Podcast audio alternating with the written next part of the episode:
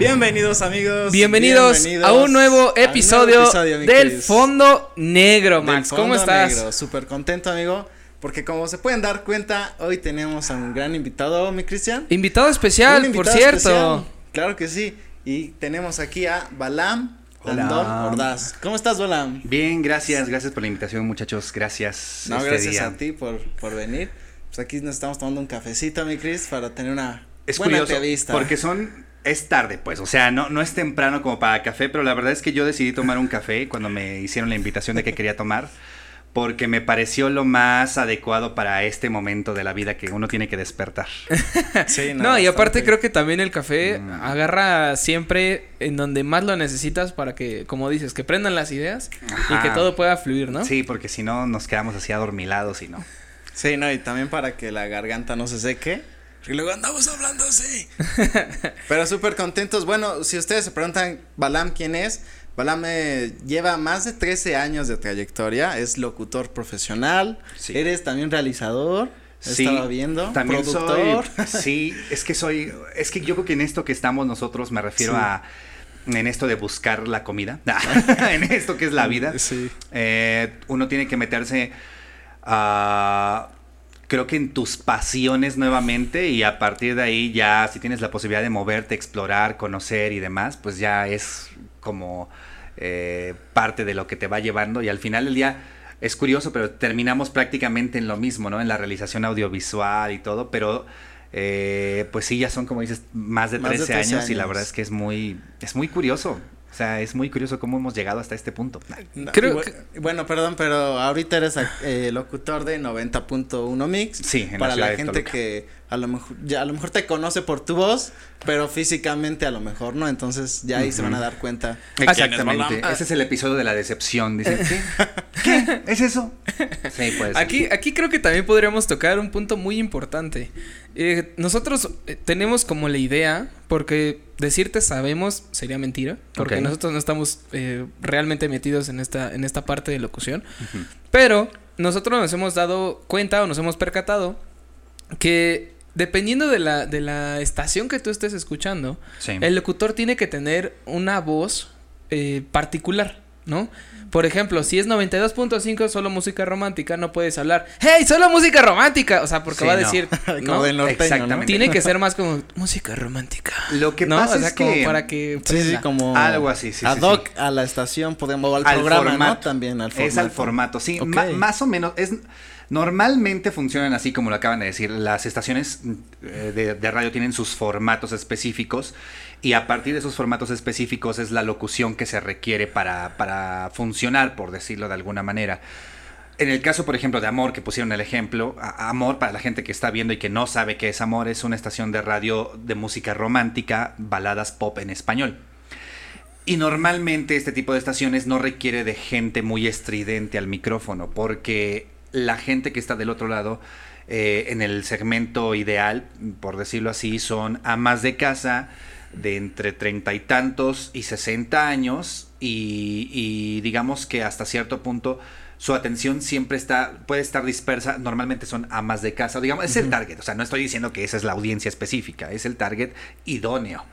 Y, eso hace que la locución que requiera no sea como lo dicen, ¿no? Una locución de, ah, qué sino diferente, platicadita, ese tipo de cosas. Entonces, sí, cada, cada, cada, perdón, cada estación de radio, o incluso a veces cada cadena de, de estaciones, tiene como su propio formato y eso requiere cierto tipo de locución. Pero, ¿sabes qué? Lo, lo bonito de la locución es que Mm, hay veces que hay locutores que han dado, por ejemplo, el, salto de la grupera, de, la locución grupera, a la locución popera, ¿no? Oye, pero eso ha de estar muy padre, ¿no? Poder tener como, pues no sé si de alguna manera tu voz puedas moldearla. Sí, como versátil. como a que se preste de algo totalmente diferente, ¿no? De, de un punto, como dices, eh, grupero a algo romántico, que no te quedes tan bien encasillado, estancado, a, una sola parte. Es que lo más interesante eh, digamos, de la locución es eso, el manejo de la voz. El manejo de la voz es algo que a, mí me gusta mucho, yo disfruto mucho hablar de eso. A veces doy talleres, eh, que es otra cosa que la gente quizás sepa si, si entran a LinkedIn y si no, eh, les platico rápidamente, ¿no? O sea, además de, lo, de, la locución, de llevar 13 años haciendo locución, una de las ventajas de llevar tantos años haciendo locución es que hay un momento en el que las empresas te dan la oportunidad, por ejemplo, de conducir eventos. ¿no? De, conducir desde eventos muy formales, ya sabes, como ser maestro de ceremonias en la entrega de no sé qué, hasta eventos muy informales como conducir conciertos. Okay. Y, en estas oportunidades aprendes, aprendes y obvias, obviamente, perdón, hay personas también, eh, cuando yo entré había personas con muchísima experiencia de las cuales tuve la oportunidad de aprender, con algunas sigo compartiendo por ahí espacios, pero, pero eso es muy bonito, o sea, cuando estás dentro puede que a veces somos una hoja en blanco y de repente llegan muchos maestros, te enseñan y hay muchas cosas que te puedes quedar de ellos y muchos te las dan así de corazón, ¿no? Otros la verdad es que no, hay, hay, hay mucha gente que es algo... Eh, ¿Reservada? reservada exactamente con sus conocimientos o con sus experiencias y está bien, es, es válido también, ¿no? Pero, pero es muy bonito cuando puedes aprender y de eso que aprendes te gusta algo, o sea, de eso que ves que quizá tú no sabías que querías, te gusta algo y ese algo te llama la atención y después ya sea que te especialices en ese algo y después hasta puedas vivir de ese algo, ¿no? Me refiero, por ejemplo, eh, eh, como eh, les decía, el manejo de la voz es algo que me gusta mucho y entonces en los talleres que imparto de manejo de la voz, de expresión o para hablar en público, tienen mucho que, o sea, están relacionados todos con estos mismos temas y de alguna manera la gente aprende que, que su voz es una herramienta muy útil pero que además de ser una herramienta muy útil, es una herramienta que les permite, que es muy flexible y que la gente muchas veces no lo sabe. Muchas veces la gente piensa que la voz que tienen hasta ese momento de su vida es su voz, ya, punto. Sí, que ya así se tienen que quedar. Exactamente, y, que si le mueves tantito tu voz ya no eres tú, ya no es tu personalidad, ya es otra persona.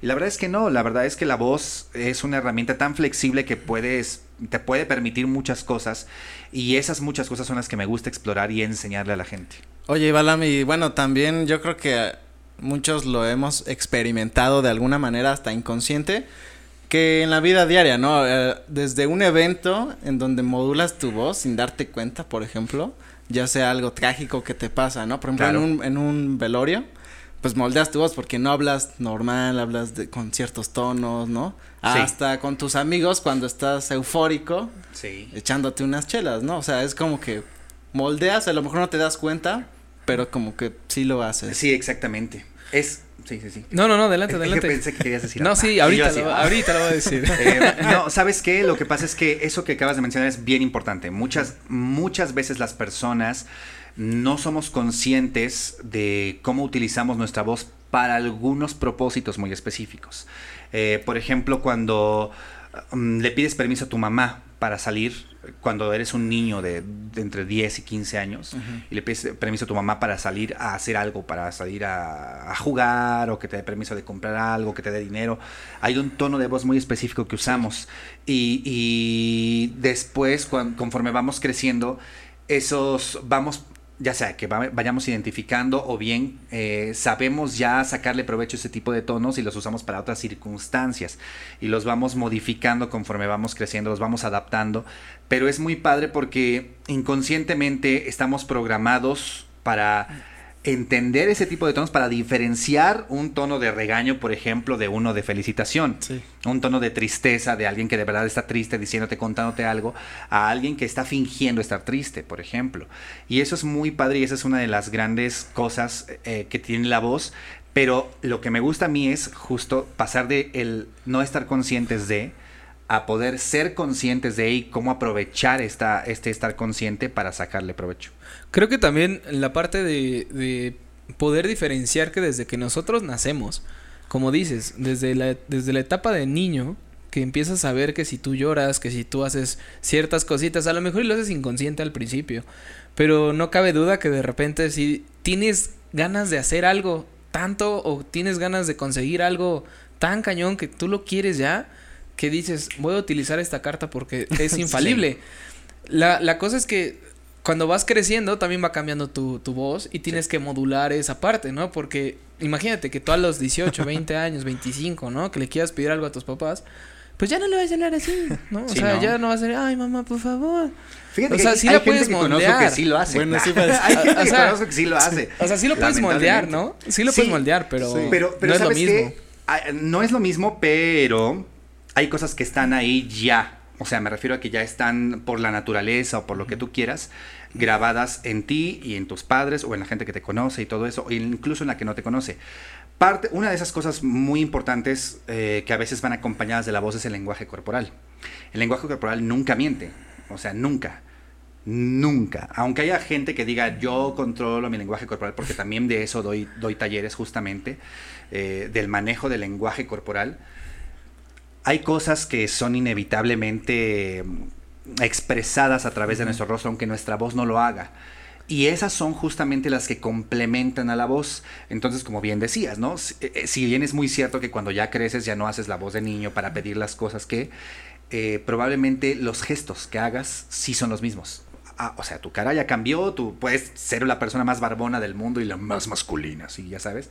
Pero, pero digamos, lo que cuerpo expresa a partir de tu rostro y probablemente a partir del resto, eso es algo que ya estaba ahí desde antes del lenguaje incluso, y que es lo que la otra persona puede reconocer y conocer tu estado de ánimo a partir de ahí, o bien conocer tus intenciones, y no tu estado de ánimo, tus intenciones, las intenciones con las que estás pidiendo, hablando o solicitando algo. Y eso es algo muy padre. Bueno, a mí me gusta mucho, me atrae mucho esa idea porque estudiarlo también te permite conocer más a las personas sin conocerlas. O sea, me refiero a, te permite saber cuáles son sus intenciones, te permite saber eh, a veces hasta el extremo de saber cuáles son sus gustos. Es como lo que hacen los mentalistas, ¿no? Los famosos mentalistas son las personas que mejor pueden leer eh, realmente no la mente, sino eh, el lenguaje corporal de otras personas. Y eso es, híjole, si eso te lo enseñan en la escuela, no sé, no sé si sería un mundo más peligroso o si sería un mundo más padre, pero sí creo que sería una herramienta bastante útil. Justo ahorita que tocaste el tema, eh, me gustaría que nos pudieras platicar, digo, desde el, desde el ámbito profesional, que, es la locución. Sí.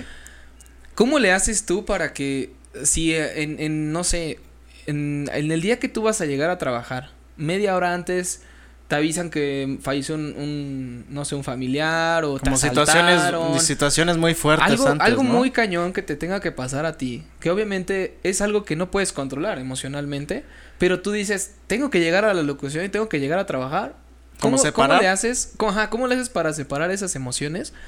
Y aún así seguir brindando, este, como dices, porque tu tono de voz, por decirlo así. tu tono de voz, aunque no te veamos, porque al final la, la, radio, pues tú no puedes ver a la persona detrás del micrófono, ¿no? Sí. Y entonces lo único, el único, el único eh, medio de comunicación o de percepción que nosotros tenemos es tu voz. ¿Cómo le haces para, para, pues sí, separar esas emociones? Esa es una muy buena pregunta y ahí es donde entra el entrenamiento, justamente el entrenamiento de la voz. La verdad es que cuando uno eh, se convierte en un profesional de la voz, cuando eh, la vida te obliga también, porque el, no sé, el trabajo en este caso, te obliga a este tipo de decisiones o a, ya sabes, así de que, chin, pues algo feo pasó en tu vida, algo personal, por decirlo así, te peleaste con el amor de tu vida.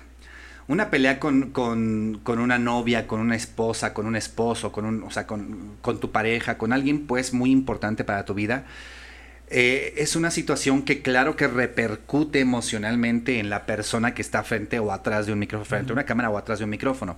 Pero hay una situación, cuando eres un profesional, las cosas, es como cuando te dicen que el show debe continuar, sí, eh, pero también debe haber mucho autocontrol en las emociones. Es algo que probablemente la locución también te enseña.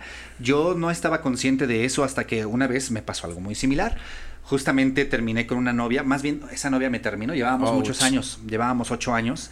Yo pensé que era el amor, en ese momento yo pensaba que era el amor de mi vida, yo pensé que me iba a casar con ella, por tanto tiempo que llevábamos, ¿no? Y porque era una relación que eh, me había costado muchísimo lograr cuando terminó conmigo, ella no se encontraba en el país, se encontraba en otro país, y entonces que te digan por mensaje que pues ya no, o sea, que mira, yo regreso en 15 días y ya no vamos a ser novios. No, bueno. Eh, es un golpe muy duro. Y ese día yo tenía programa, tenía cuatro horas de programa. Y lloré, o sea, lloré antes, mucho, lloré, lloré, lloré. Eh, y yo decía, pero ¿para qué? Ya sabes, como que sufría y... Sí, sí, sí. pero ¿para qué? Pero, sí, sí, sí, claro, pero...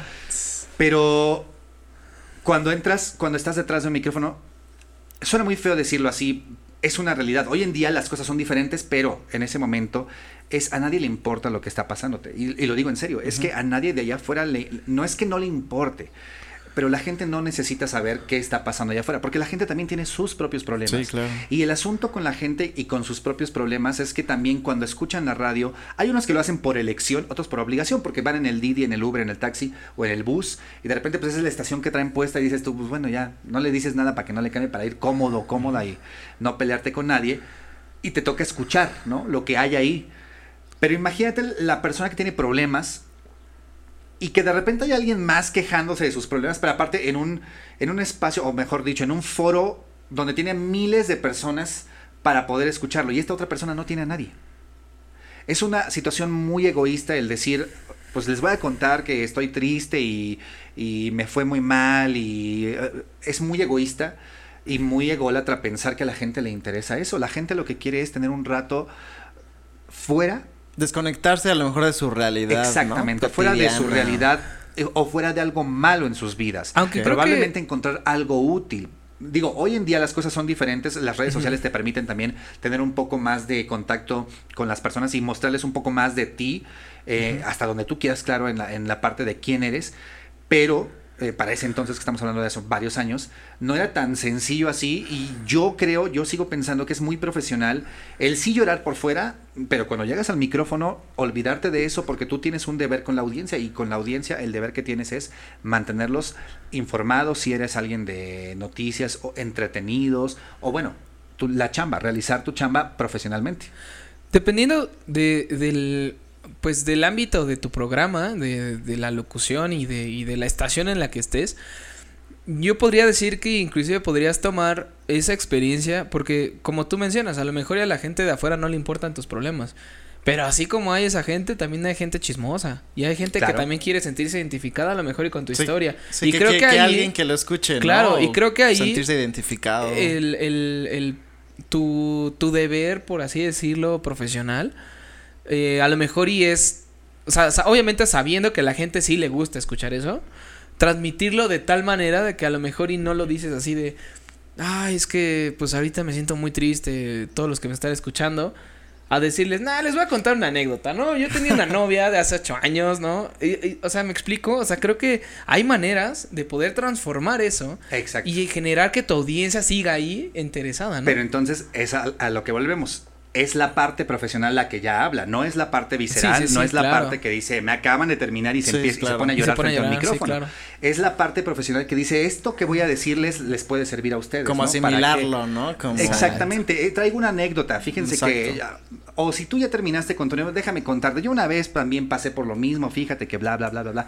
O sea, es transformar esa anécdota y esa es una de las maravillas de la radio también, te permite justamente eso, llega un momento en el que ya pasó eso, en que ese dolor lo pudiste transformar en, conocimiento para ti mismo. En algo bueno. O en una experiencia, exactamente, o en algo bueno, o si no era algo bueno, lo transformaste tú en algo bueno para la audiencia. Claro. Ya le diste a la audiencia algo útil, ¿no? Un consejo. ¿Sabes qué? Mira, yo una vez la regué y quiero decirte, no la riegues como yo. Como la regué, hice esto, hice esto, hice. Y seguramente a ti ya te ha pasado, ya hiciste algo así. Y si no lo has hecho, no lo hagas. Y ya es una forma también de acercarse a esas problemáticas y de transformarlas para que la gente pueda conocerlas, conoce incluso un poco más de ti, pero al final se cambia a algo un poco más positivo, porque te digo, ya no, ya no lo ves desde la tragedia, sino ya bien lo terminas viendo como desde algo que le puede ser útil a la audiencia. Sí, o sea, al final creo que hay un proceso incluso liberador, ¿no? de catarsis. De catarsis, donde esa transformación pues es bastante liberador justamente y que puede pues, ayudarte muchísimo, ¿no? Sí. Oye, regresando un poquito así, Balam, eh, tú empezaste, tuviste un acercamiento desde muy chico con la radio. Sí. ¿Cómo, cómo pero fue no, eso? no de manera ah, bueno, mira, en, en, la casa de, Escucharlo, de ustedes, ajá, en la casa de ustedes. Gracias. Cuando éramos muy pequeños, mi hermana y yo, bueno, mi hermana me lleva cinco años, ¿no? Entonces, este, ella ya iba en la, bueno, me lleva cinco años, solo somos dos, mi hermana y yo y están mis papás, este, y desde toda la vida eh, mis papás han trabajado. Bueno, actualmente ya se jubilaron los dos, pero me refiero en ese momento trabajaban y mi papá era director de una escuela hasta por allá por, ¿cómo se llama? Eh, bueno, en un municipio muy lejano, aquí cerca de, de las... Ah, ¿Cómo se llaman estas? Se me olvidó. Bueno, no importa, vayamos. Ah, era director en una escuela. Y mi mamá trabajaba también en otra escuela, pero aquí en el centro de Toluca. Entonces, lo que pasaba es que ellos entraban a las 7 de la mañana. Entrar a las 7 de la mañana significa levantarse cuando tienes dos hijos. Sí, no. Levantarse a las 4 y tantos o 5 de la mañana para preparar desayunos, uniformes y todo eso. Entonces siempre nos levantábamos con el estéreo programado para que se encendiera en la radio. Y escuchábamos radio. Yo escuchaba con mis papás eh, la W, XCW y el programa de Héctor Martínez Serrano durante muchos años, prácticamente toda mi infancia fue el programa de Héctor Martínez Serrano. Y Héctor Martínez Serrano, para los que no sepan, es un comunicador, eh, ya, si no me equivoco, ya falleció, pero era un comunicador muy propio, muy de la vieja escuela, que, que, con una locución muy elegante, también muy, muy eh, educada, con una voz también como muy agradable, o sea, no una voz grave, no, sino más bien una voz muy, muy agradable al oído. Sí, como que creías que estaba vestido de trajecito, ¿no? Totalmente, así me lo imaginaba yo. Cuando era niño, yo me lo imaginaba vestido de traje, con lentes, con bigote, y bueno, cuando vi la foto de esta persona, cuando ya crecí, lo busqué en internet, y vi que no era como, como yo me lo imaginaba, fue para mí un shock, porque, porque mi mente era muy diferente. Pero esa es la magia de la radio. Y desde, yo me acuerdo que desde muy niño siempre me imaginaba a esta persona dando las noticias. Me tocó escuchar en radio la muerte de Cantinflas, ¿no? Entonces, este, cuando escuché eso, para mí fue como un, o sea, un shock porque no sé, como que se me quedó grabado todos esos momentos, todas las cosas que yo escuchaba en las noticias de, de, ese programa, se me quedaron grabadas. Y por años, todos los años, o sea, desde que tengo memoria y desde, incluso antes de no de tener la memoria, o sea, me refiero desde que era muy bebé, como mi mamá me llevaba con ella al trabajo, desde muy, muy bebé hasta, estamos hablando de hasta los, seguramente entre los, hasta antes de la universidad. No, todavía en la universidad yo escuchaba la radio toda la radio de la, de la mañana. Ya en la universidad ya la escuchaba más conscientemente y buscaba estaciones que me fueran afines. Sí, Pero antes, cuando era niño, las estaciones que ponían mis papás, que normalmente eran AM, y entonces de ahí nació mi amor por la radio porque yo siempre me preguntaba cómo eran las personas que estaban detrás y, también me preguntaba quién más estaba escuchando lo mismo que yo, ¿no? Y, y, me preguntaba, y me acuerdo que una vez me, me grabé con mi hermana, mi mamá tenía una, una una casetera, eh, una grabadora donde ponías, no sé si, se acuerdan que a los cassettes les podías poner arriba, tenían dos hoyitos. Entonces podías poner cinta, los metías, le dabas en grabar y ya podías grabar. Teníamos una grabadora así y lamentablemente le borré varios cassettes a mi mamá grabándome con mi hermana. Intentábamos contar chistes porque para nosotros la radio era algo mágico, era el escuchar las voces de alguien más y todo eso era como wow. Entonces cuando la primera vez que nos grabamos, mi hermana y yo, éramos muy pequeños, estábamos hablando de que yo tenía probablemente unos 5 o 6 años, y mi hermana un poco más grande, pues tenía 4 o 5 años más que yo. Entonces, a mí me gustó mucho esa experiencia. Y luego grababa a mi tía contando chistes, tenía una tía que era muy divertida.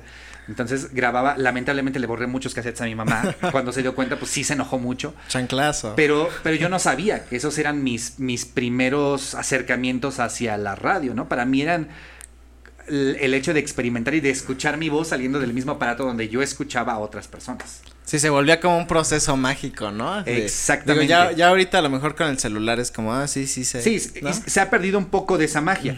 Pero en ese momento para mí era algo mágico y después mi mamá ya nos compraba los, los cassettes este, vírgenes, ya íbamos y comprábamos cassettes vírgenes y ya podíamos hacer pues muchas cosas. O sea, me acuerdo que llegué a grabarme en algún momento para, según yo, dormirme escuchando este la tarea para poder aprendérmela. Eso fue en la secundaria. No, no funcionó, ¿No pero no funcionó para nada, pero sí lo hice. O sea, me, refiero, me grabé, lo puse en mi, en mi Walkman y fue fatal el resultado. Pero, pero me encantaba experimentar con eso. O sea, me encantaba grabarme en cassettes y después yo no sabía que la vida me iba a llevar a la radio. O sea, probablemente lo quería inconscientemente, pero no tenía ni idea de dónde iba a llegar. Oye, ¿nunca te pasó esta impresión o este shock que, que eh, normalmente cuando tú te grabas, tú te escuchas a ti mismo en una voz, ¿no? Sí. Y luego cuando lo vuelves a escuchar en un video, así dices, Esa es mi Ah, voz. Esa es mi, esa es mi voz. Esa es mi voz. Eso es justamente lo que me pasaba. O sea, y eso era lo que más me gustaba. Así que mi voz pasa, ¿no? Sí, era, a mí me pasa era muchísimo. diferente. Mi voz era muy diferente al como yo, según la escuchaba, de cómo salía de mi boca. Y cuando le pones play, era muy, muy diferente. De hecho, todavía me pasó incluso eh, cuando yo ya estaba en la radio, cuando ya estaba trabajando en, en- en una estación de radio. Una vez que, que llegué y me pusieron play a una grabación que ya había hecho. ¿No te reconociste? Fue un- no, fue un shock para mí. Un- un- un- el productor me dijo, mira, ¿este quién es? Y puso el audio. Y dije, pues no suena mal. Ah, no, dije, dije, "Ah, qué masculino. Guau. Qué Ah. tipo más candente. No, dije, dije, oye, me suena. O sea, yo, yo dije, me suena, pero yo no sabía que era yo. Me No dijo, ¿eres tú? Yo había ido a un casting en esa estación mucho antes, pero yo no sabía que esos, esas grabaciones se habían quedado ahí guardadas en esa computadora. Entonces me lo puso y mi voz era muy diferente. Mi voz era muy diferente porque también ya había crecido. Eso pues, significaba también para mí un shock. Sí, y esta, esta parte del, del, de tener como tu voz, a mí me pasó la primera vez igual, eh, no me acuerdo en qué grabé, como un audio de, como tipo WhatsApp o así, y dije, no me acuerdo qué le, qué le, qué le envié, ¿no? Y entonces le pongo play, y es, es ese shock tan impresionante que dije, ay cabrón, o sea, ¿a poco así hablo, no? O sea, o sea, Sí. como que la voz sí... Eh, empezó, ay, ¿a poco Sí. así? Ay, hablo? ¿a poco así? Ah, ¡Guau! Dios mío. ¿A poco así hablo, no? Lo necesito. Wow, esos pelitos así como que se... No, pues igual editando esto, luego pasa que, o sea, te vas, estás escuchando y dices, aquí hablo bien chistoso, aquí, hablo, aquí hablamos Aquí hablo bien diferente". chistoso. Aquí hablo chistoso. Aquí hablo re chistoso, güey. Sí, o sea, ese es un proceso chistoso, pero que luego ya como que te gusta hasta escucharte, ¿no? De que se Sí, vuelve, se transforma, sí. ¿no? Más bien te acostumbras, no creo que te guste ¿No como te gusta, tal. ¿A ti no te gusta escucharte? No, o sea, ¿No? yo siento que mi voz es rara. O sea, No, como que. Yo al principio decía eso, pero no sé si después de tantos episodios y así, escuchar, escuchar, escuchar, fue como un, ah, ya me gusta, ¿sabes? Sí pasa que hay un shock de, de a mí me pasó que, eh, también ya después trabajando en el medio, ya llevaba como tres años, y hubo había cosas que grababa y de repente yo las escuchaba y decía, ay, cabrón, o sea, no, no, no me gustaba. Bueno, Sí pasa que no te gusta, porque aparte hay voces de repente también, conoces gente que una vocesota y así, que te hablan muy profundo, muy grave.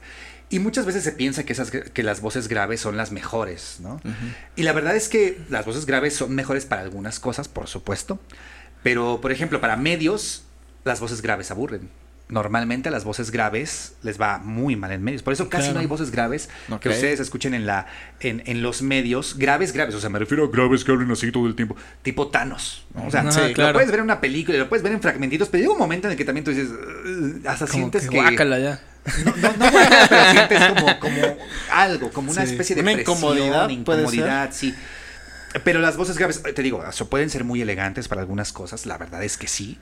Pero normalmente en radio por eso casi no las escuchas. Porque Oye. son voces que llegan a ser planas, Claro. monótonas. Oye, aprovechando este momento, nos, nos quisieras hacer un mini casting de cómo, co- qué es lo que tienes que hacer, por ejemplo, para a ir a un casting. Para ir a un Me casting refiero a de te, te piden hacer este, ajá, te piden hacer como, no sé, eh, leer algo. Sí. Te dicen, oye, tienes que hacerme tres, cuatro voces diferentes, a ver cuál No, sale. haz de cuenta. ¿O cómo Eh, ¿Cómo es? Yo, ¿Cómo es? yo tuve la oportunidad de hacer varios, bueno, ah, para entrar a las estaciones de radio hice casting en todas. O sea, en una me recomendaron, pero de todos modos me, me- me- me hicieron, me obligaron a hacer casting y dije, qué bueno, está padre. Eh, pero ah, cuando yo entré, por ejemplo, a Ultra, eh, yo no, yo tenía mucho tiempo de no haber escuchado la radio, esa estación. Entonces, una vez llega una amiga y me dice, oye, va a haber casting eh, en esta estación, porque fue ella a un programa un día antes, y me dijo, el locutor de ahí se va a ir, entonces deberías hacer casting. Yo ya había ido a hacer el casting un año antes, que es el que les digo que me, después me mostraron. Ah, Pero cuando fui a hacer casting en aquella ocasión, fui así de, oye, va a haber un casting, vamos. Ah, yo, o sea, yo no sabía ni a qué iba. Solamente fui acompañando a alguien y me dijo, ¿no quieres hacerlo ya que estás aquí? Yo sí. Pasé y me fue muy mal. Después, gracias a esa experiencia de que me fue muy mal, dije, voy a estudiar. Entonces, ¿cómo era estudiar? Era escuchar esa estación todo el tiempo para saber qué dicen, cómo lo dicen. Mi primer referente fue imitar, imitar al locutor que estaba en ese momento. Eh, esa, según yo, era mi mejor herramienta. Y la verdad es que sí me sirvió como para llegar a, después como a entender el, el por qué.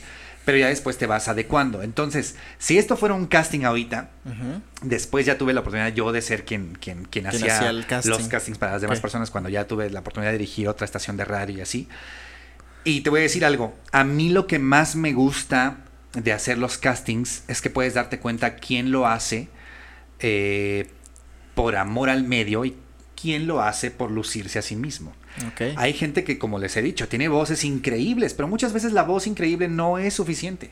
O sea, una voz increíble puede ser wow, pero si no tiene actitud, si no hay personalidad, pero además, si no hay un algo que ofrecerle a la audiencia, no tiene sentido. Porque una voz para que alguien sea simplemente para, para, para llenar el ego de alguien, llega a ser muy eh, llega a ser un peso para una estación de radio si soy muy franco porque llega un momento en que esa persona lo, lo único que quiere es jalar agua para su molino. Y en una estación de radio hay muchas personas trabajando involucradas en y la realidad es que si tú no haces bien tu chamba puedes dejar sin comer a muchas personas. Eh, o sea, es mucha responsabilidad también. Es mucha responsabilidad, o sea, desde la persona y, la gente a veces no, no, se da cuenta de eso. las personas que, que, que, hacen el aseo en las estaciones de radio, que también son personas que dependen de ese medio, las personas de vigilancia, continuidad, o sea, son muchas personas las involucradas en que los que salimos al aire podamos estar ahí.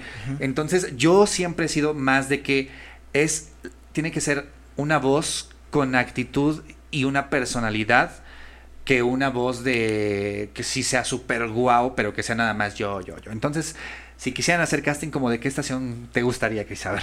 No sé, vamos. Híjole. O sea, me refiero, ¿cuál es tu género? ¿Qué, ¿Qué, música escuchas? Yo escucho más rock. Rock mm. así pesado, rock baladón, este, o sea, realmente de eso. Mira, voy a poner el cronómetro. Ok, a ver, vamos. ¡Su madre! ¡Uh! aquí, las, echando intervenciones. Casting, echando casting en fondo negro. La intervención es de un minuto. Ok. Entonces, en ese minuto, ¿tú ya sabes lo que tienes que hacer? tú vienes al casting, ¿tú ya sabes lo que tienes que hacer o te tengo que dar instrucciones? Tú dime. Pues si vengo al casting es porque ya sé hacerlo, ¿no? No lo sé, tú o dime. Sea, digo, no sé. ¿No, quieres, ¿No requieres ninguna instrucción? Yo, yo, creo, que, sí, güey. Ah, ok. dime qué te gustaría instrucciones. O sea, me refiero a qué, necesitas saber de esta estación de radio. Pues no sé, es que realmente no es como... La estación de radio se llama Fondo Negro, ¿ok? Ah, ok, ya. Fondo Negro, ¿qué frecuencia les gusta? Ciento... 102.7. Va, Fondo Negro 102.7. Listo. A ver, ¿Por qué no? Ahí está. Esa es la estación de radio. Fondo Negro 102.7 es una estación de radio rock de la ciudad de Toluca. ¿Qué más necesitas saber? Pues a qué audiencia, supongo, ¿no? No sé. ¿Qué, personas escuchan rock, según tú? De veintitantos a cuarenta y tantos, dependiendo qué tipo de rock, porque si es rock, por ejemplo, de los ochentas o noventas, pues es más de los padres. ¿no? algunas canciones que a ti te gustan de rock, ¿no? Ah, que ya te sabes el grupo y todo. Pues tu intervención es de un minuto y medio máximo, ¿sale? Ok. Tienes, puedes usar todo ese minuto y medio, o bien puedes mm, cortar antes, pero vas a presentar una canción, ¿qué canción vas a presentar? ¿Ya sabes qué canción o te lo dejo así, tú no tú no las presentas por sorpresa? Este, no, se las presento por sorpresa. Va. 3 2 1 ¿Qué tal amigos del Fondo Negro 102.7? Solo música rockera. Estamos aquí porque eh, les vamos a dar a ustedes la maravillosa oportunidad de escuchar una de las bandas más reconocidas en el Reino Unido que se llama Motionless in White. Esta canción se va a llamar Brand New Numb.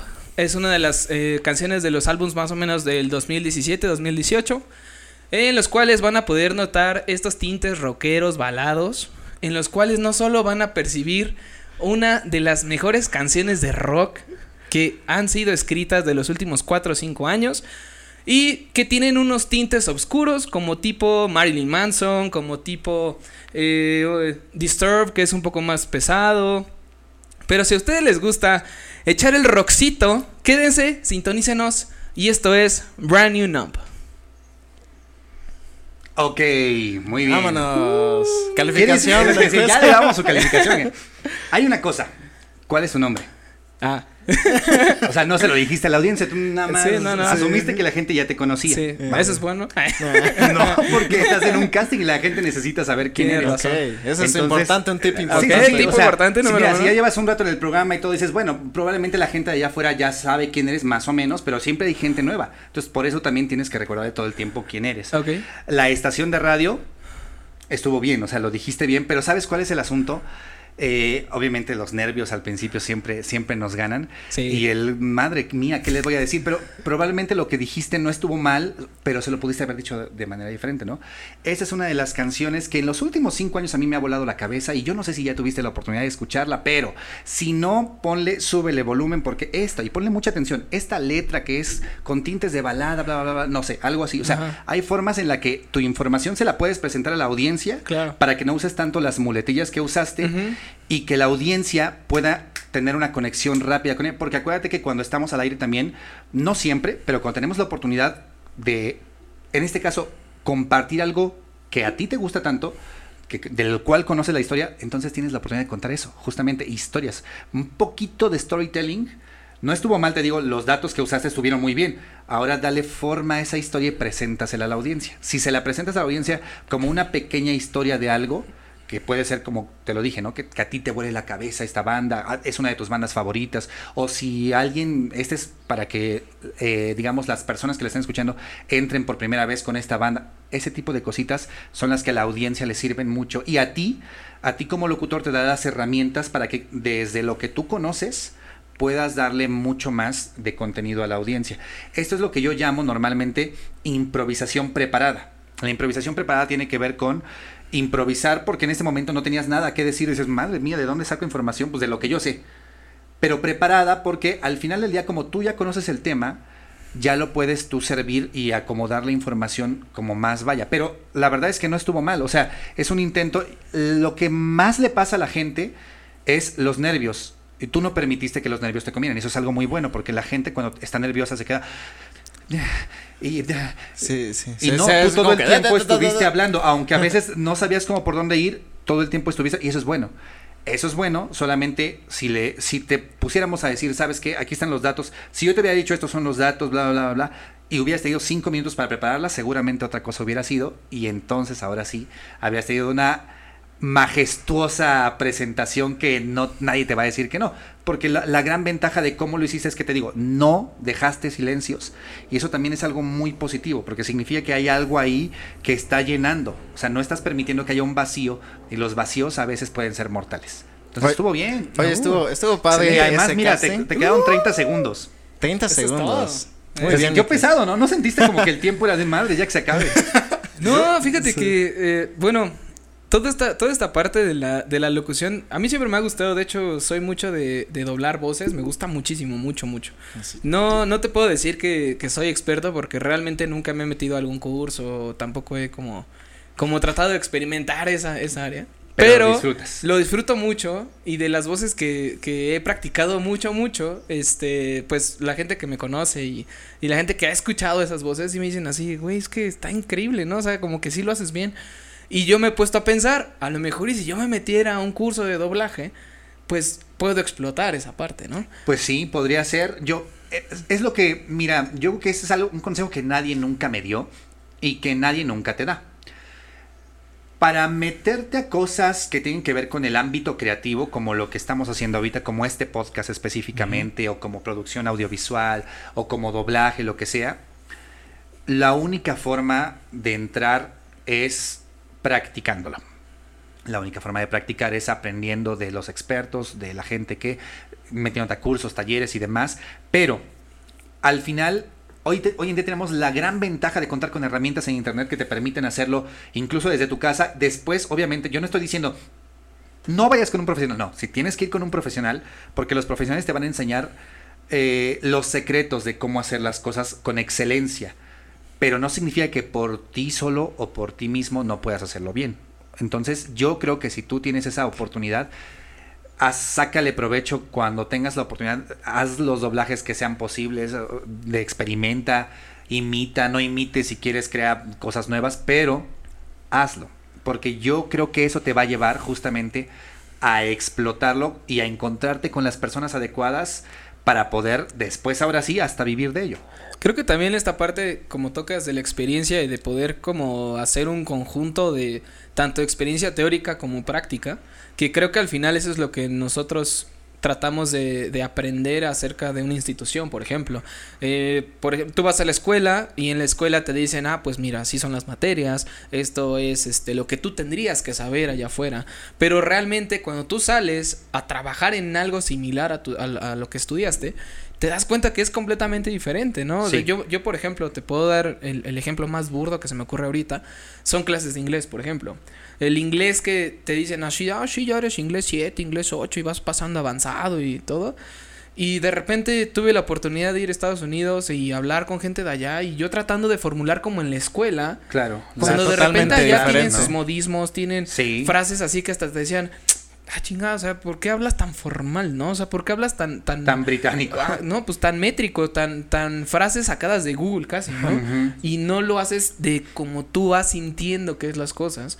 Y entonces empiezas a platicar con la gente de allá y te das cuenta que el inglés es muchísimo más fácil hablarlo con alguien de allá que estudiarlo. Sí, o con un profesor que, igual y te enseña bajo ese, ese esquema. Sobre esa estructura. Y que tal vez al no tener el mismo esquema te dice, no, está mal, ¿no? Y, creo, y creo justo yo que esta parte de tanto, te digo, tema de inglés o tema de locución o tema de cualquier carrera, pues como dices, a lo mejor y si tú mismo yo pude haber dicho, ah, ok, yo voy a aprender esto por mi parte, porque en YouTube, porque en Google, porque en cursos en línea gratis, ¿no?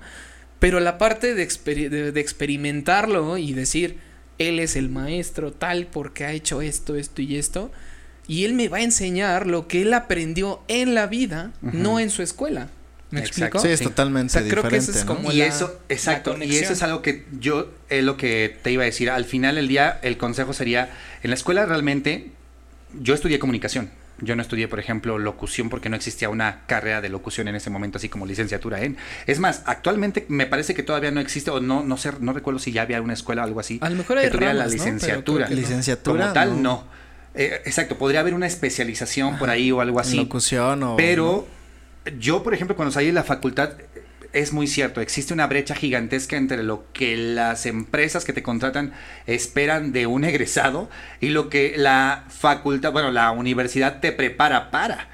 Y, cada vez es todavía mayor la brecha y lo único que puede solventar esa brecha que, o puede reducirla es eh, el ser autodidacta hasta donde te sea posible. Y te digo después ya poner en marcha y experimentar y buscar cursos con las personas con los profesionales porque al final del día esos pedacitos de los cursos de los profesionales son los que te van a permitir agregarle mucha más experiencia a lo poquito que tú ya sabes o lo mucho que tú ya sabes pero poder ahora sí, digamos, ya eh, de manera más, exactamente, de manera más real consolidarlo. Entonces, mi consejo sería, estudien lo que se les pegue su gana. O sea, me refiero a, no necesariamente tienes que estudiar algo que tenga que ver con, si te quieres dedicar algo, al apartado creativo, no necesariamente tienes que estudiar comunicación, periodismo, no necesariamente, pero sí creo que es importante tener un bagaje de conocimiento, algo, algo de conocimiento detrás. y me refiero a sí, escolarizado, el que sea, porque te va a dar hasta cierto punto las herramientas para el resto de herramientas, ya tú las vas a tener que buscar a lo que te quieras especializar.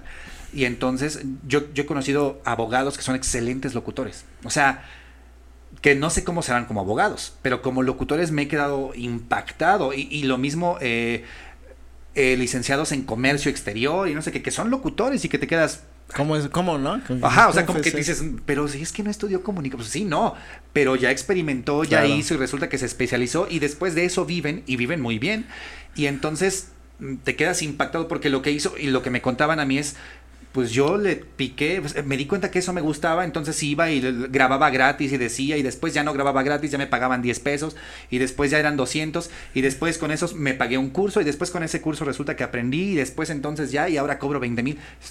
O sea, está muy padre, pero lo único que lo llevó a hacerlo es literalmente hacerlo, o sea, empezar a caminarlo y ya. oye, Balan, por ejemplo, esta parte, bueno, ahora que nos das estos super consejos, eh, también estaba viendo que tú empezaste haciendo casting, pero en, no quedaste en uno, algo así, luego hiciste otro y tampoco, pero me, lo que te quiero preguntar es, eh, que no te, no lo dejaste, sino seguiste como picando piedra. Eh, ¿Sabes qué es lo que pasó? ¿Qué pasó en, esos momentos? Yo, este, en la prepa se me ocurrió hacer, hace muchos años, una estación de radio por internet. Apenas comenzaba eso de poder hacer estaciones de radio por internet. Estamos hablando del año 2005, 2005, 2006. Y del internet, pues el internet era muy apenas 128 kilobits, 256 kilobits, cuando ya era muy guau, ¿no? Y empecé a hacer una estación de radio por internet, tu Winamp, en la prepa. Entonces a partir de ahí yo payaseaba y le dedicaba canciones a la persona que me gustaba y así. Solamente me escuchaban cinco amigos. Bueno, pero... Pero para mí era, ah, wow. Sí, claro. Y, este, y les mandaba el link y entonces ya en su Messenger aparecía que me estaban escuchando. Uf, unas cosas muy bonitas. y cuando yo llegué a la facultad, alguien me dijo, oye, me gusta mucho tu voz. Yo la verdad es que no sabía pues mi voz yo no nunca busqué ser locutor cuando estaba en la prepa, o sea, simplemente digo, lo hacía por hobby. Pero no era así como, "Hola, ¿qué tal, amigos?" No, no, no, no, no. Simplemente hablaba, presentaba las canciones a lo tonto porque ni siquiera tenía un estilo ni nada. Y no sabía ni cómo hacerlo. Y cuando llegué a la facultad me dicen, oye, ¿no te gustaría hacer la voz este, eh, oficial de eh, híbrido, que era la estación de radio por internet de la universidad, de la Facultad de Ciencias Políticas? yo dije que sí, Dije, sí, claro. No, pues hay que tienes que venir a un curso todos los sábados. que yo iba al curso, pero ¿qué crees? No nos enseñaban nada. O sea, nada, nada, nada, nada, nada. Nunca hubo nada. Entonces, pues me quedé como con ese, uy, ¿no? Yo quería aprender de eso, pero no había forma. Cuando fui a los, al primer casting, que me fue muy mal, fui a lo tonto. O sea, fui, te digo que iba acompañando a un amigo y me dijo, éntrale, yo entré. Eh, y cuando hice el casting, no me fue yo, yo sentí que me fue muy mal, o sea, no me fue bien. Eh, pero pues ya lo dejé así como dije, la próxima vez que venga voy a prepararme. Fue la siguiente ocasión que pasó un añito y cacho y me preparé escuchando la estación día y noche, día y noche, imitando mucho, la verdad.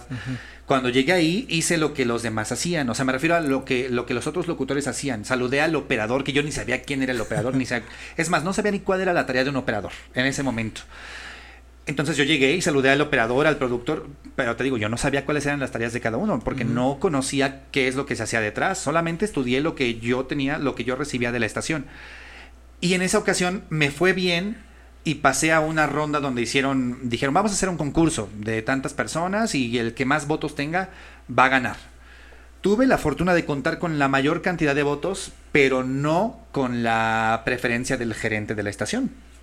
Entonces el, gerente de la estación tomó la decisión de que ganara otra persona, que era el que mejor lo hacía, mejor lo, hacía mejor que yo porque ya tenía experiencia en eso. Mm. Yo no, yo estaba completamente en blanco y más, te digo, más que por imitación. Cuando llego a ese momento donde dicen quién es el ganador por votos, yo sabía que había ganado por votos porque una persona de promoción, que era la que contaba los votos, fue la que me dijo.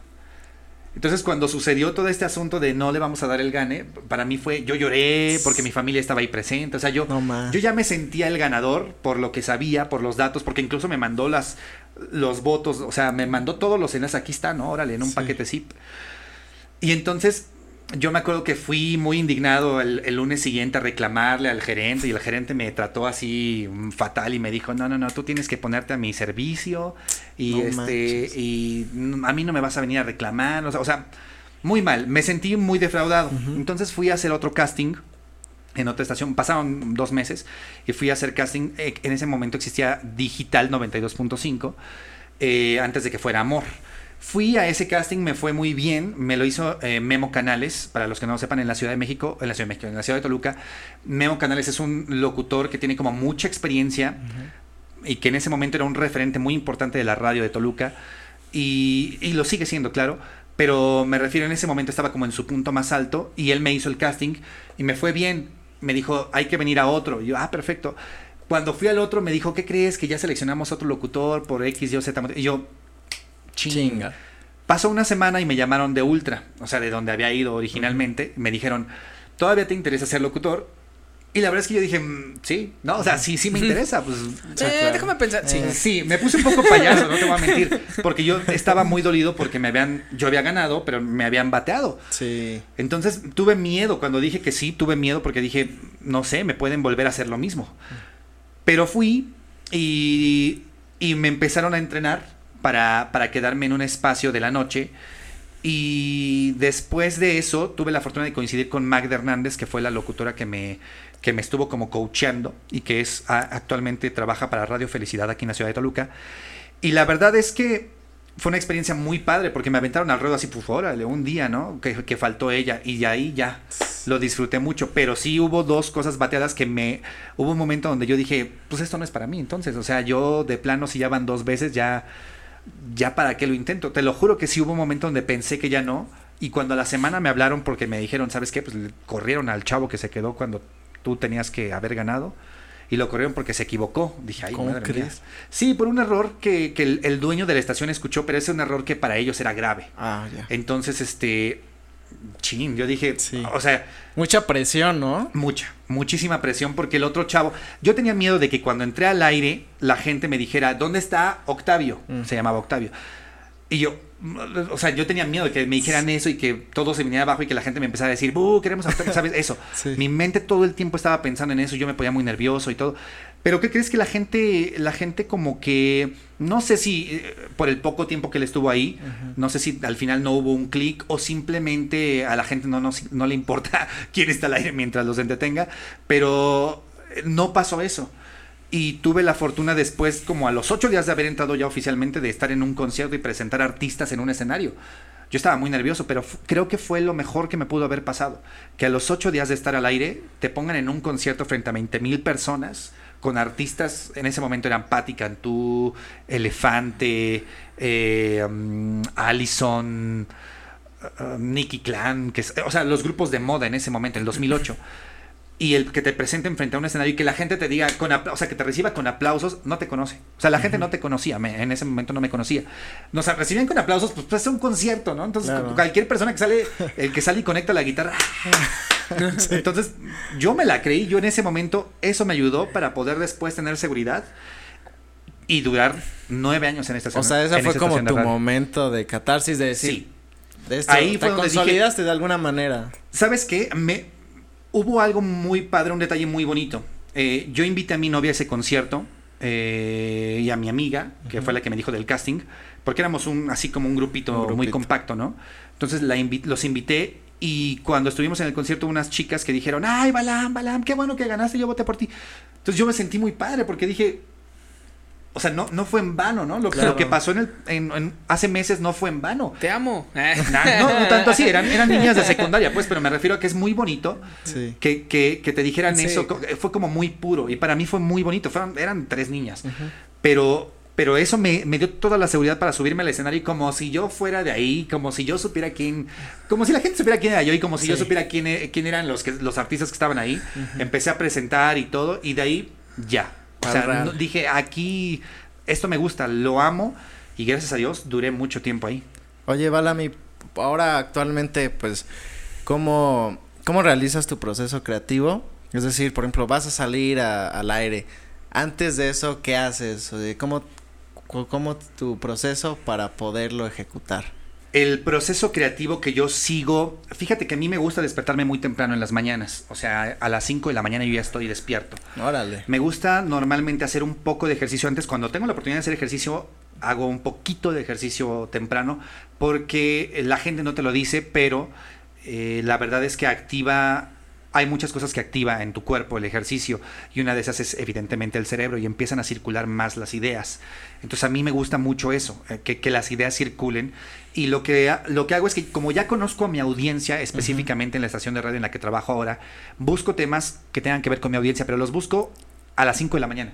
A veces en la noche, a veces a las 5 de la mañana. ¿Por qué? Porque me gusta que la, la, información esté fresca. O sea, que el programa se sienta fresco. Y me gusta, además, cuando es fresco, son temas que de verdad en otras estaciones de radio o incluso en otros medios, medios electrónicos, que, hoy en día la velocidad de los medios electrónicos es así, no pasan sino hasta una semana después, ¿no? O sea, de repente ya en sopitas dos semanas después dices, están hablando de lo que hablamos aquí hace dos semanas. Entonces a mí me gusta mucho eso e irme a las fuentes eh, lo más cercana posible al, suceso, por decirlo así. Y, y, todo, casi mucha de la información que, obtengo la obtengo en, en, otros idiomas, pero me gusta mucho usar las herramientas de inteligencia artificial. Hay un traductor muy bueno que yo le recomiendo a la gente mucho. Yo sé que eso no es un comercial, pero o sea, no, no, no, hay, un, hay, un, traductor muy bueno para la gente que, que, tiene a veces problemas como con el inglés y la traducción de Google, porque ya ves que de repente la traducción es horrible, pero el traducción, la traducción con inteligencia artificial te permite darle contexto a, lo que estás leyendo. Y me gusta mucho utilizar ese traductor cuando hay algo que no entiendo, que está en otro idioma. Este, porque ¿Cómo se me llama permite entenderlo. Se llama DeepL. Okay. Entonces, DeepL, así como de profundo más L. Deep L. Mm. Este, entonces, me gusta mucho utilizar ese cuando hay algo que no entiendo. O sea, cuando de plano digo, ah, ¿qué es esto? ¿No? ¿Qué quiere decir? Te digo que cuando me voy a una fuente que ya es así como muy, ya muy profundo el asunto, muy específico, muy especializado, pero me gusta eso porque es la forma en la que tengo yo de entender lo que le voy a decir a la audiencia y dárselo digerido para que también lo puedan comprender. Entonces, mi proceso creativo es despertarme temprano. Eh, normalmente me tomo un café o, me tomo algo que me permita mantenerme ya como, como activo con energía, pues, y este, un licuadito o algo así buscar mis notas, escribir de lo que voy a hablar y cuando yo llego a cabina ya tengo todo preparado para poder ahora sí hablar con la gente y mostrárselos y decírselos y órale. Bueno, creo que también ahorita que acabas de tocar Dipele, si estás escuchando esto, por favor patrocínanos. Este, a todos. A, todos, a los tres. ya. Sí, no, bueno, este, creo que eh, ha sido bastante nutritiva esta entrevista. Sí, bastante. Hemos aprendido un buen, ya hasta hubo un casting. Ya hasta tuvimos un casting aquí en Fondo Negro, el primero de muchos. El primero de ah, muchos. ¿Sabes qué? Yo les voy a dar uno, un, un, si ustedes me lo permiten, un consejo para las personas que quieren dedicarse a radio y quieren hacer un casting. Por favor. Yo creo que la parte más, normalmente la parte más apabullante de un casting, porque a mí me pasaba, es las personas que te están grabando. Normalmente hay tres, cuatro personas grabándote. A veces cuando tienes suerte es una y ya y cuando es una persona dices, ay, qué bueno, ¿no? O sea, te sientes uno, menos inseguro. dices, pues sí, ya es uno, es uno. Pero a veces son cuatro, a veces son cinco, a veces pueden ser más. Lo más importante es que no pienses en ellos. Yo sé que es algo muy trillado y todo, pero de verdad, no debes pensar en ellos. Tú debes pensar en ti como una persona que le va a traer algo útil a la audiencia y debes pensar en tu audiencia como muchas personas que están esperando algo útil de ti. O sea, es una relación de sinergia. Claro. Uno necesita al otro. Entonces, cuando tú vas a un casting, no dejes espacios. Lo que hiciste estuvo muy bien, de verdad, porque si no dejas espacios, ay, perdónenme, creo que ya le di. Si no, dejas espacios, lo que sucede es que se nota eh, que tienes como conocimiento del tema. La idea, obviamente, es tampoco ser tan redundantes. Pero lo otro que te puedo dar como consejo es siempre aprende obviamente de la estación, cuál es el formato de la estación, eh, a quién va enfocado y trata de investigarlo lo más posible, porque así ya sabes a quién le vas a hablar cada estación tiene su audiencia, un, target específico. Y cuando lo conoces, cuando lo puedes dominar, cuando dominas a quién le hablas, es mucho más sencillo que la gente pueda entenderlo y que los que están escuchando ese casting digan, eso es lo que estamos buscando. Y la voz es lo de menos. O sea, me refiero a la voz, no importa, no importa la voz, no importa el tono de voz que tengas. Hay gente que dice, es que tengo la voz muy chillona. No importa. Yo conozco muchísimas locutoras que tienen la voz mm, un poco eh, aguda pero aún así son exitosas porque lo que importa no es su voz, sino la forma en la que presentan el contenido que le están diciendo a la audiencia. Entonces, siempre escriban lo que van a hablar, estudien la estación, su target, olvídense de quien los está grabando y acuérdense de su audiencia y de ustedes, la relación que quieren generar con su audiencia. Quieren que los quieran, quieren que los escuchen, quieren... eso es entonces lo que tenemos que buscar. Y ya, lo demás se va a ir dando solito y la verdad es que es muy bonito, muy divertido y enriquecedor. Oye, Balam, ¿y qué, opinas de la autocensura en este aspecto? Justamente eso que nos dices, ¿cómo manejas la autocensura para poder decir lo mejor lo que tú quieres? Sin tener que censurarte a lo mejor. Digo, actualmente con todo esto, eh, pues que estamos en un problema de repente porque decir ciertas cosas desencadena todo un show, ¿no? Ah, ok, sí, te entiendo un poco más o menos de los temas delicados, ¿no? Temas, por ejemplo. Temas delicados, cosas. Mira, por eso te digo que es importante conocer a la audiencia. Yo una vez cometí un gran error en Ultra y lo voy a decir ahorita abiertamente, ojalá que no haya niños, y si hay niños, pues tendrán que preguntarles a sus papás, ojalá que no, pero más bien, no lo voy a decir como lo dije en Ultra, por lo mismo de que no sabemos si hay muchos niños pequeños, pero eh, les contaba de una forma de relación íntima, por decirlo así, a las 3 de la tarde. al aire en, en, una estación de radio, o sea, abierta. Imagínate, yo hablando de, una, de un estilo de, de, relación íntima a las 3 de la tarde con una audiencia que hay muchos niños por ahí escuchándonos. Y entró el gerente y me dijo, no puedes hablar de esos temas. Y yo en ese momento dije, ay, pero ¿por qué no? Si mi programa no va enfocado a niños y no sé qué. Pero ¿sabes qué? Si bien no iba enfocado a niños, claro que siempre hay por ahí alguien que te está escuchando que aunque ese tema o aunque el programa no vaya para esas personas, están ahí. Claro. Entonces tú tienes que pensar también en eso, tienes que pensar en, por eso te digo, conocer a la audiencia es importantísimo eh, y, saber a quién le hablas está bien, también saber a quién no le hablas y saber eh, conocer los temas, no necesariamente porque conozcas de algo lo tienes que expresar en ese momento todo. Eh, entonces yo creo que para mí el autorregular algunas de las opiniones que he tenido de algunos temas, por ejemplo, de temas que son actualmente muy, muy ásperos o muy difíciles de tratar o algo así, lo que yo prefiero hacer es siempre tratar de buscar, si voy a hablar de eso, tratar de buscar el lado más objetivo de la situación. O sea, el alejar la subjetividad de decir, pues yo creo que, porque a veces el yo creo que es lo que te mete en problemas. Y porque a veces uno piensa que tiene la razón, ¿no? Entonces, mm, mi consejo es que cuando son temas de los que definitivamente sabemos que no conocemos a profundidad, mejor no los toques siempre va a haber gente que sepa más de ese tema y aunque uno tenga muchísimas ganas de opinar, si no eres experto en el tema, mejor no opines porque puede ser muy dañina tu opinión. Cuando una opinión no está bien cimentada, bien informada, puede ser dañina en lugar de, en lugar de ser benéfica. Y cuando una opinión está bien cimentada y si tú sí conoces del tema, entonces sí habla desde tu conocimiento. Y con fundamentos. Con fundamentos exactamente y defiende tu idea, defiende tu argumento, porque también eso es bien importante, defender quién eres. Te digo, pero eso sí, bajo conocimiento real, porque si no después todo se te viene en contra. Entonces yo sí creo en eso y también es bien importante que en los medios normalmente ya se está normalizando mucho el güey, las groserías, muchas groserías.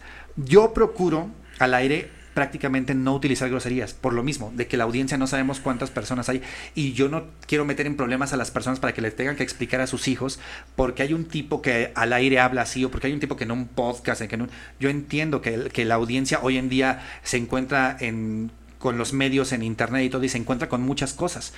Pero creo también que eh, es responsabilidad de uno entregarle un producto a la gente que pueda disfrutar todo el mundo y que no necesariamente lleve groserías. ¿no? Creo que puedes lograr muchas cosas sin necesidad de meterle mucha ah, pues mucha paja por ahí, por decirlo así. Entonces, eso, eso creo que es bien importante grabárselo aquí. Pues estuvo súper, la verdad es que estuvo padrísima esta entrevista, Baram, te agradecemos muchísimo. Muchísimas gracias por haber aceptado la invitación. Eh, Hemos aprendido bastante. Esperemos que te haya gustado, ¿no? Eh, realmente esta Me gustó mucho, lamento, lamento mucho que nos tengamos que ir, pero me gustó mucho, honestamente estoy muy contento eh, de haber podido estar aquí. Yo sé que hay más personas que han venido y yo sé que habrá personas que vengan y ojalá que las personas que estén viendo este podcast en algún momento también digan, oye, a mí me encantaría este que entrevistaran a no sé quién, porque creo que la manera más grande de crecer es con una comunidad y si su comunidad es, como me imagino que es muy activa, creo que van a llegar todavía más lejos de lo que han llegado hasta ahorita. Yo les agradezco mucho el que me hayan invitado porque para mí significa mucho el poder compartir un espacio con las personas que creen en su talento y que además de que creen en su talento, tratan de darle lo mejor de sí a, a, las personas que están allá en la audiencia. Y lo digo por todo el equipo. Ustedes no lo ven, o sea, pero aquí hay mucho equipo, y lo digo en el mejor de los sentidos, no vengan a saltarlos, por favor. hay mucho equipo, o sea, se nota que lo están haciendo eh, con la mayor o con el mayor profesionalismo dentro de sus posibilidades, que aparentemente no son pocas. y este, y eso es muy bueno, porque cuando alguien hace profesionalmente algo, incluso esto que pueda llegar a ser una pasión o un hobby para algunos, cuando lo hacen lo mayormente profesional, contagian a otros y ponen un estándar cada vez más alto. Y el poner un estándar cada vez más alto significa que cada vez tienen que hacer mejor las cosas. Y el hecho de que ellos lo estén haciendo, si ustedes ven su primer video y ven este, la diferencia en obviamente la calidad del video, la calidad del audio, la calidad de todo, se nota que ha ido incrementando y eso es muy bueno porque su nivel de profesionalismo ha ido hacia arriba. Y eso significa que en algún momento todavía va a ir más arriba. Y como les digo, son estándares que se están colocando y me gusta porque significa que los que estamos otra vez empezando o queriendo entrarle, tenemos que ir metiéndole y metiéndole más para entregarle un producto más refinado a la audiencia. Así que muchas felicidades. No, muchísimas gracias. gracias muy padre y yo creo que muy pocas personas hacen esto que están haciendo ustedes, de meterle y de decirlo, pues vamos a hacerlo lo más profesional posible, simplemente vean las tazas. Que por cierto, esa taza, bueno, es parte de, la producción que te queremos regalar, esa mm. taza. esa taza sí es completamente tuya, es de regalito. para que te la lleves a casa. Ay, qué padre, porque me gustó. y, bueno, también mencionar que vamos a dejar tus redes sociales. Sí, no sé si nos gusta dar alguna red social en la que te quieran seguir. En todas estoy como arroba balamandón. Apenas me yo era un señor en contra de TikTok. era un señor, es que todo mundo sale moviendo las nalgas, ¿sabes? Sí, sí, sí. Yo decía, todo mundo sale moviendo las nalgas ahí, o sea, descubrí, número uno, que no es sencillo mover las nalgas. y número dos, no es fácil tener nalgas, entonces también tiene su mérito, ¿no? claro. Pero ya hablando en serio, eh, descubrí que TikTok me encanta. O sea, cuando ya el algoritmo te define lo que tú quieres ver y a mí me empezó a salir contenido igual de bien padre de... De nalgas. no, no, no de, por ejemplo, de equipo de iluminación, de equipo de audio, consejos para hablar, consejos para todo ese tipo de recetas. Yo tengo muchísimas recetas por ahí que he descargado. Cuando empiezan a salir esas cosas, amé TikTok, me quedé ahí. Después el bonus ya fue que. Ah, mira, perfecto. ah, es hombre, qué curioso. Ah, no, este. No, pero la verdad es que descubrí que me encanta esa cosa. Entonces Ahorita estoy haciendo muchas cositas por ahí, así que síganme. Yo sé que soy un señor, pero créanme, estoy poniendo el esfuerzo. Bueno, y también por si quieren entrar a tus talleres o conocer sobre todos estos cursos que das, pues ahí estar, para que estén al pendiente. unas certificaciones y eso significa que me estoy profesionalizando todavía más. Y muy probablemente para, estamos en abril, ¿verdad? Mayo, junio, para junio eh, de junio a que termine el año voy a estar dando talleres, cursos. Algunos ya están pautados para empresas en agosto y demás. Pero el punto es que para las personas que estén buscando locución, que estén buscando, por ejemplo, cómo hablar para un podcast, cómo ese tipo de cosas que tengan que ver con, con, el manejo de la voz o con su presencia frente a una cámara, frente a una persona, porque a veces nos da miedo incluso hablar frente a personas. Este, voy a estar dando talleres y con toda la confianza del mundo pueden escribirme. De hecho, en Instagram tengo por ahí material de unos talleres que di hace dos o tres años. Son poquitos videitos con tips. Voy a estar haciendo todavía más y voy a estar dando talleres de cosas que ya he actualizado en los últimos tres años. Ok, pues yo creo que nosotros vamos a meternos a esos talleres. Este, yo creo que vamos a ser tus clientes. sí, vamos a ser tus Ojalá que sí.